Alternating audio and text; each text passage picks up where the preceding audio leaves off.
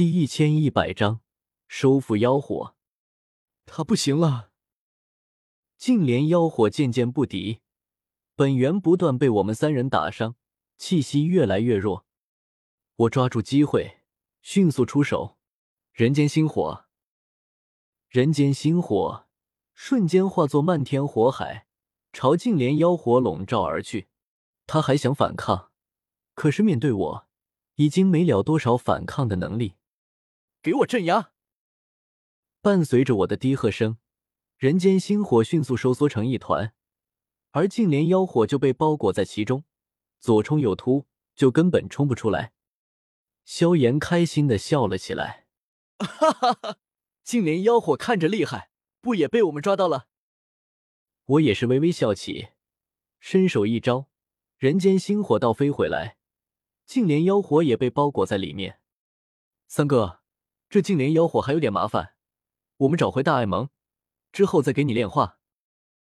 好，萧炎激动无比，有了净莲妖火，他也终于能成斗圣了。到那时，他答应薰儿的话也终于实现，可以再次去古族，堂堂正正的带走薰儿。我自然能看出，萧炎心中在想些什么。实在是他那双眼睛，根本瞒不住东西。不过我也没有多说什么，只是依照惯例，在收复了净莲妖火后，开始在妖火空间内寻找一番，看看这里还有没有其他的好东西。然而令人失望的是，妖火空间内一片破败，遍布尘埃，根本就没有任何的东西。除了萧晨和净莲妖火外，这里竟是没有第三个生命，完全是一片死地。倒是找到了竹离、玄魔几人，他们都是和我们一起过来的，可是，在闯入妖火空间后，却是分开了。这是重逢。一问之下，才知道，他们在进来后，竟是都和紫妍一样，陷入了净莲妖火的幻境中。紫妍还好些，本身实力强大，又有我提醒和帮助，很快就清醒过来。这四人却是一直陷在了幻境里。直到净莲妖火被我收服后，这些幻境失去力量来源，渐渐消散，他们才恢复过来。紫妍小手一抱，一群废物。竹离、玄魔他们都是面面相觑。竹离小声嘀咕道：“陛下，不是我等无用，实在是净莲妖火太狡猾，居然用幻境。好了，既然人找到了，都没有事情就好，我们回去吧。”我出来打圆场也没好说，紫妍，你不一样，陷入了幻境中，天天就知道吃吃吃。好耶，回去了。紫妍笑道：“纳兰叶，这次我有帮了你一个大忙，哎嘿嘿，等回去了，你是不是又该感谢我？”我嘴角扯了扯，却也只能答应下来，因为妖火空间并没有崩溃。净莲妖圣在设置时也明显没有考虑门的问题，所以我们出去时还是得和进来时一样，由紫妍带我们出去。吃吃，就像是穿透水流，紫妍再次从妖火空间内部钻了出来。可是，一出来，他就有些奇怪：外面怎么这么黑？是到晚上了吗？紫妍奇怪，他又化作了本体。两颗硕大的金色龙瞳在黑暗中一眨一眨的，犹如两颗巨大的金光宝石。可是以他的视力，哪怕是完全没有一点光芒，伸手不见五指的黑夜，他也能看得犹如白天。可眼下，四周却是彻底的黑暗，哪怕是以紫炎的龙瞳，都看不清妖火空间外原本的平原，抬头不见日月星辰。不对。这有问题！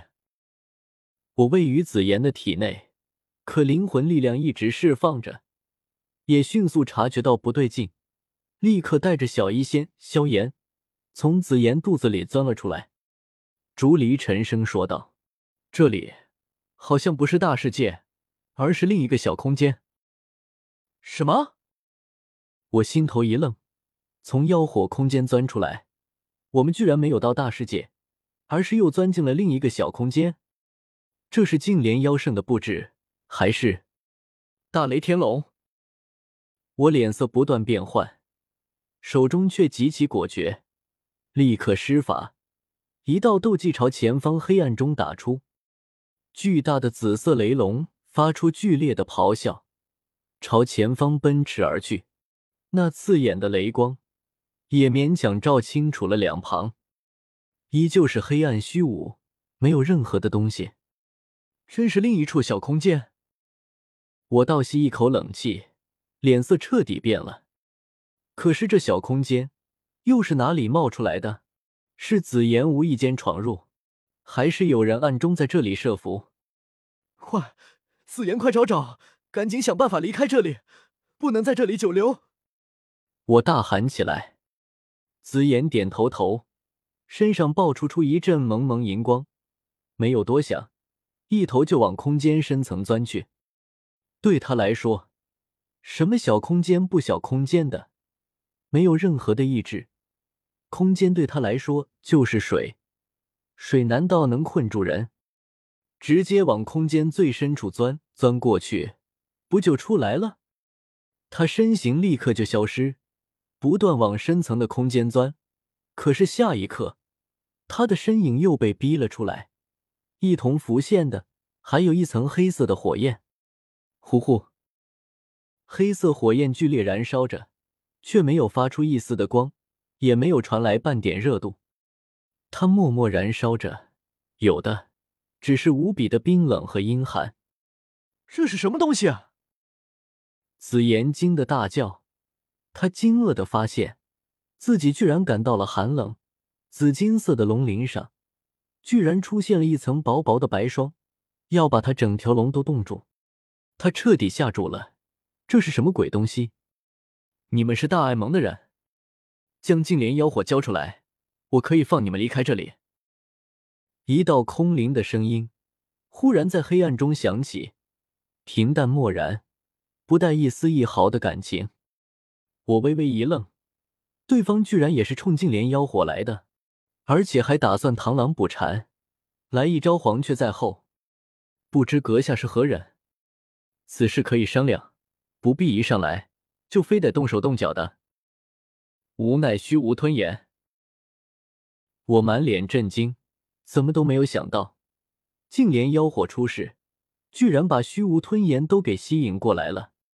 不过似乎这也正常，要知道。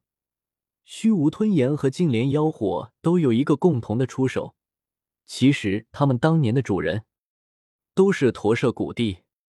驼舍古地陨落之后，他们两朵异火共同存在于驼舍古地洞府内。可是随着时间的不断推移，两朵异火本就无比强大，也渐渐生出了些许灵智，也开始不甘心被囚禁在驼舍古地洞府内，便想要逃离那里。